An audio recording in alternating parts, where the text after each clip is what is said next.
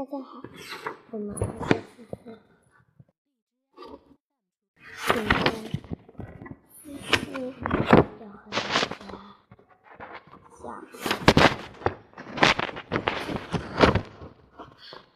讲一个秋天的故事。那么，我们来听听吧。森林边上的树橡树爷爷，森林边上是森森林最边上的一棵树。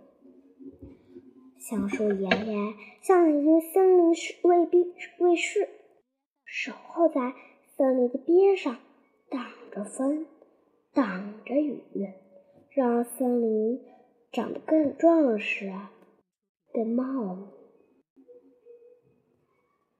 橡树爷爷肚子里装满了故事，他时常给小松鼠、鸟儿、刺猬和野猪们讲故事。不过，他每次都会要求听故事的朋友们坐在的外，坐在森林的外面。面朝着他，橡树爷爷啊哼一声，故事就开始了。小松鼠一边听故事，一边嗑着松果。有时一不小心，松果掉进草丛里，再也找不到了。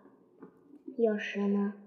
小松鼠会把吃剩的松果埋在地下，等肚子饿时再来吃。可是过不多久，它就把事遗忘了。小鸟们呢，吃了很多树上的果子，可是鸟儿的魂儿在肚子里不消化。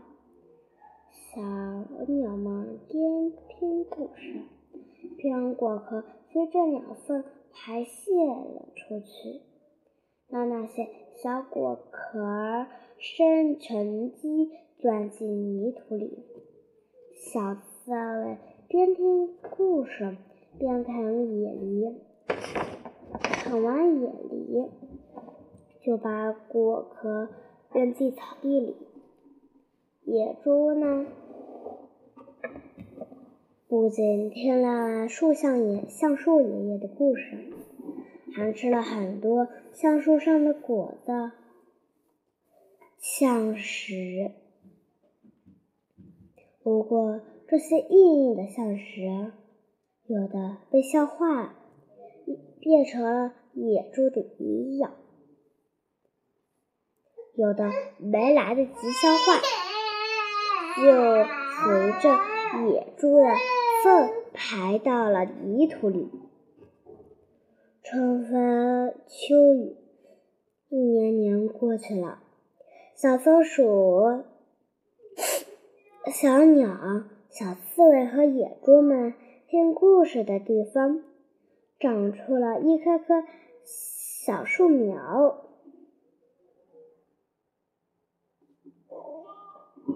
小树说。的小樱桃树、野梨树，当然还有小橡树和其他的树。小树们很快长大了。小树们回头看看，由于它们存在，森林从橡树爷爷的旁边向前跨出一步。如今，橡树爷爷已经把故事的任务交给森林边上的这些小树、小樱桃树、野梨树们和小橡树们了。他们很乐意完成橡树爷爷交给他们的任务，因为小树们多么希望通过他们讲故事，又让森林再跨过一步。好了，故事就讲。下期再见，拜拜。